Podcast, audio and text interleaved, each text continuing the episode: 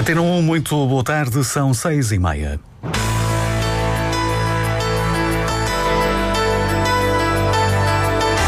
Antena 1 Madeira. Informação. Sindicato de Hotelaria vai distribuir comunicados à porta dos hotéis para denunciar as condições de trabalho no setor. A Comissão Europeia aprovou hoje a inscrição da cebola da Madeira no registro das denominações de origem protegidas. Está aprovada a proposta que prorroga até dezembro de 2024 o prazo para a emissão de novas licenças para operar na Zona Franca da Madeira. A região prepara-se para lançar um concurso público para a instalação de duas novas torres eólicas no Porto Santo. Vai começar o Diário Regional, conta com Fábio Betancourt no controlo técnico. A edição é de Lília Mata.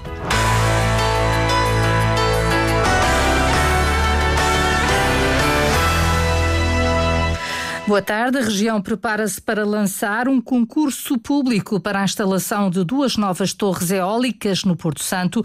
Estes equipamentos, com capacidade para 7 megawatts, vão permitir à ilha ter produção de energia elétrica de fontes totalmente renováveis em alguns dias do ano dados adiantados à Antena 1 pelo secretário regional dos Equipamentos e Infraestruturas, Pedro Fino estes 7 megawatts, juntamente com o que já temos instalado, tanto parque fotovoltaico como uh, uma torre eólica aqui no Porto Santo, irá permitir em determinados dias do ano uh, eh, 100% de energia uh, produzida através de, de fonte renovável e isto é muito importante e, e temos esse compromisso durante esta legislatura de garantir de facto uma transição energética efetiva aqui no, no, no Porto Santo. Pedro Fino visitou hoje a ilha do Porto Santo e passou também pelas obras da nova central de baterias que acumula a energia produzida. É um investimento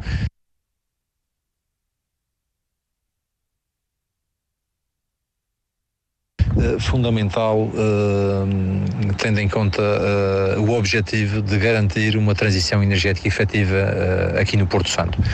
Um investimento de 12,3 milhões de euros, que prevemos concluir no primeiro semestre do próximo ano, e com este investimento que fortalece uh, o sistema elétrico uh, aqui da Ilha do Porto Santo, uh, garantindo estabilidade e segurança na rede. com este investimento irá permitir o, o encaixe de mais energia renovável. As explicações de Pedro Fino, secretário regional dos Equipamentos e Infraestruturas.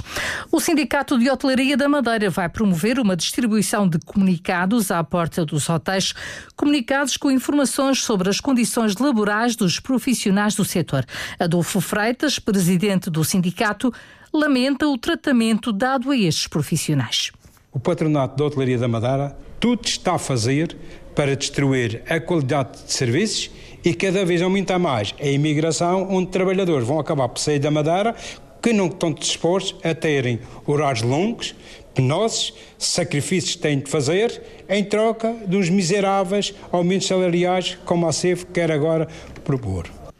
O sindicato pede um aumento salarial de 100 euros ou de 10% para os profissionais do setor da hotelaria, um valor acima do que a mesa de hotelaria da ACIF está disposta a conceder após quase uma hora de reunião e discussão e de argumentos que não têm qualquer sentido nem fundamento pela mesa da hotelaria da ACIF, porque desde que do ano 2024 não vai ser tão boa como 2023, pelo menos há uma nota que se tira daqui é que reconhecem que 2023 foi excelente, apresentaram-nos uma proposta de 5,8 em termos de tabela, cláusulas de expressão cuniária e também uma reivindicação que era do sindicato, que era dos trabalhadores que completam 25 anos de empresa terem direito a mais uma de eternidade, a qual a CIV também acabou por aceitar.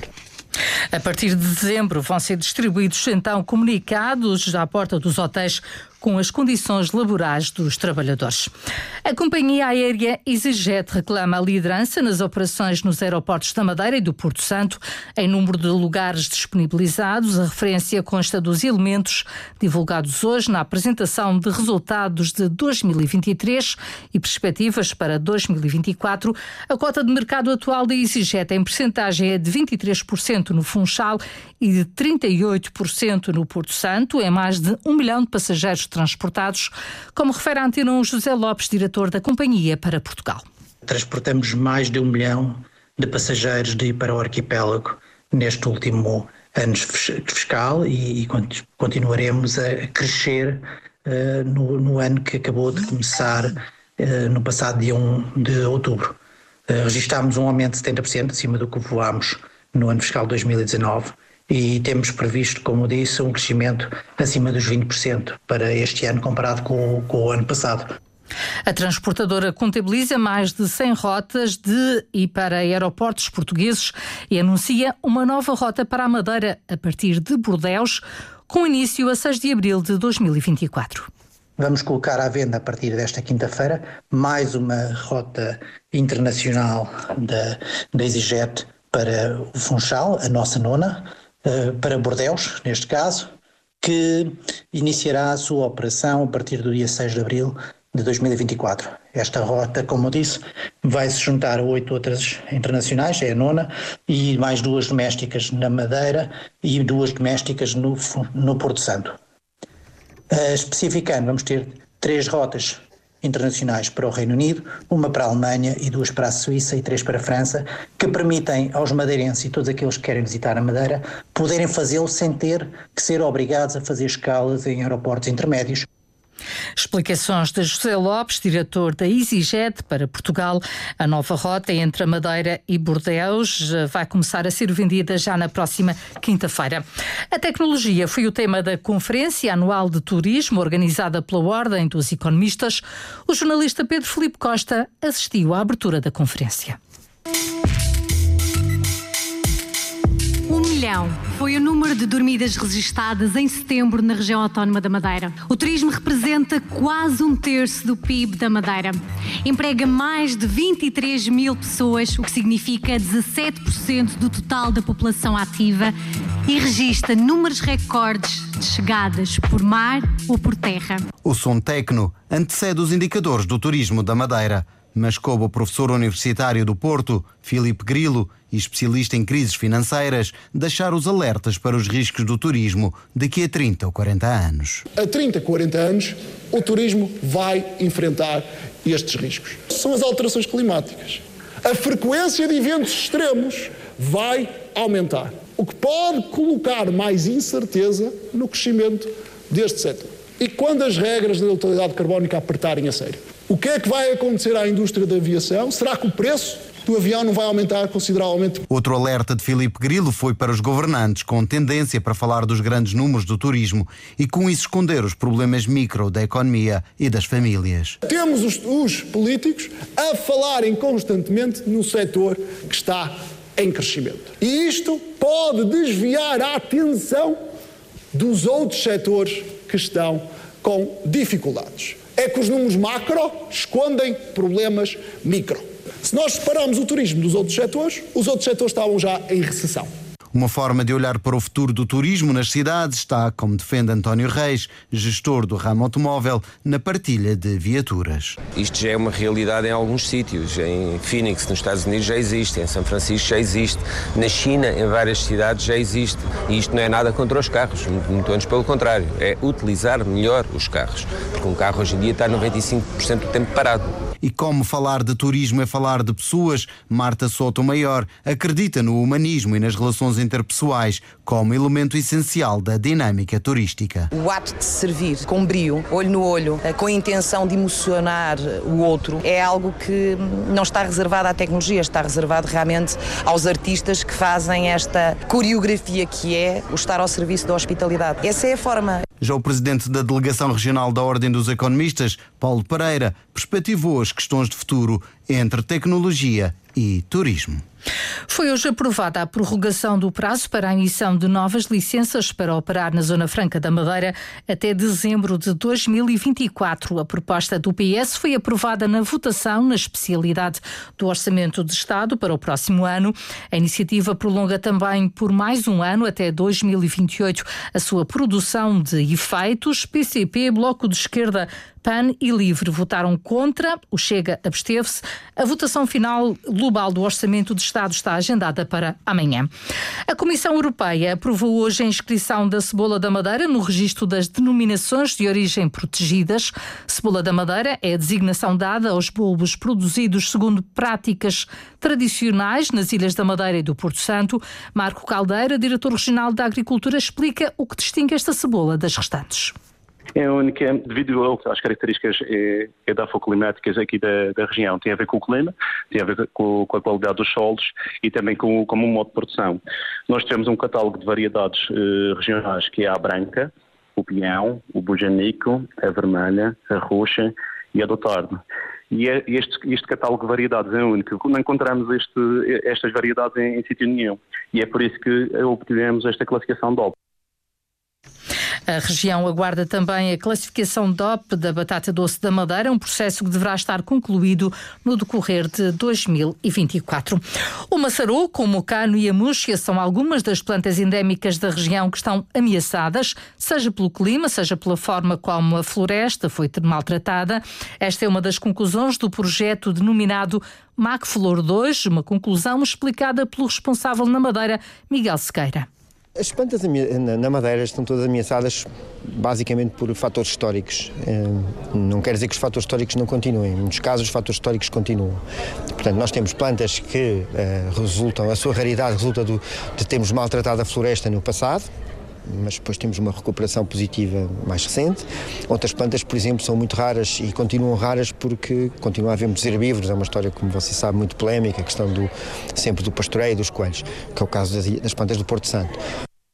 Este projeto reuniu dados da diversidade populacional de plantas raras dos arquipélagos da Madeira, Açores e Canárias para ajudar a perceber a melhor estratégia de conservação.